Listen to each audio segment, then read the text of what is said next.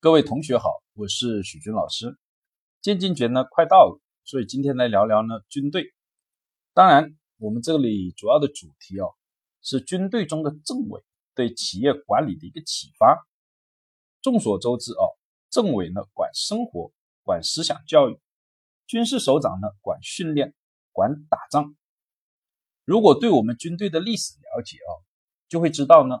在早期的时候，我们是没有政委这样一个职位的。政委呢，是从了一九二七年三湾改制，毛主席提出了支部建在连队上，开始才设置了政委这样一个角色，分配到各个连队当中，专门管这支部队的思想教育工作。当然，政委这个角色也是借鉴苏联军队的啊。但这个角色呢，对于我们中国军队后期的发展起到了至关重要的作用。如果了解军队的历史，你会跟徐老师有这样同样的疑问：在早期，我们的军队呢，相对于国民党的军队哦，是很分散的，东一块西一块。国民党的军队很集中，但是尽管我们的军队分散，但呢，我们又能够打好仗，很奇怪。还有呢，我们的条件是很差的，吃的、穿的、用的，武器弹药都不如国民党，但我们依然能够坚持，并且最后呢胜利。那什么起了重要的作用呢？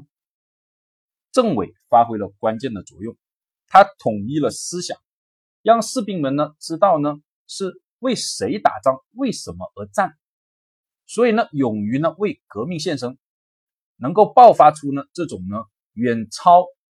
普通的一个斗志，打仗的效果就会好。那么，同样放到我们企业里面，也同样有很强的一个启发。企业呢，也需要政委这样的角色，或者准确的说呢，要有人干政委的活。在企业中呢，我们叫做企业文化的建设。很多企业不重视企业文化的建设，为什么呢？可能觉得公司还小，或者呢，觉得平时这样的一个。管理挺好的，但是往往企业要做大做强，企业文化呢是不能少的。首先呢，规章制度没有办法约束员工所有的行为，特别是那些不好的行为。首先，你的规章制度必须要把他所有可能犯的错呢都列出来，列个齐。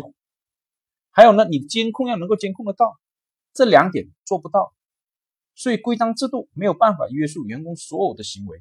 这需要员工自觉的遵守，就需要呢思想境界能跟得上。另外呢，利益机制能够调动员工的积极性，使他努力的干活，做得好奖，做得不好罚，没错。但是这样也往往容易呢让员工迷失，迷失成什么样呢？就是眼里呢只有利益，这对企业的发展来说是十分不利的。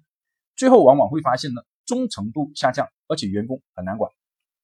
就像国民党后期的军队一样，利益机制是非常强大的，但是呢，很容易受眼前的利益控制，而呢，不管大局，又或者说是呢，非常的短视等等，使得呢，他们的统一和协调呢，不如呢，我们共产党的军队。所以企业啊，一定要重视企业文化的一个建设，这对企业的发展来说至关重要。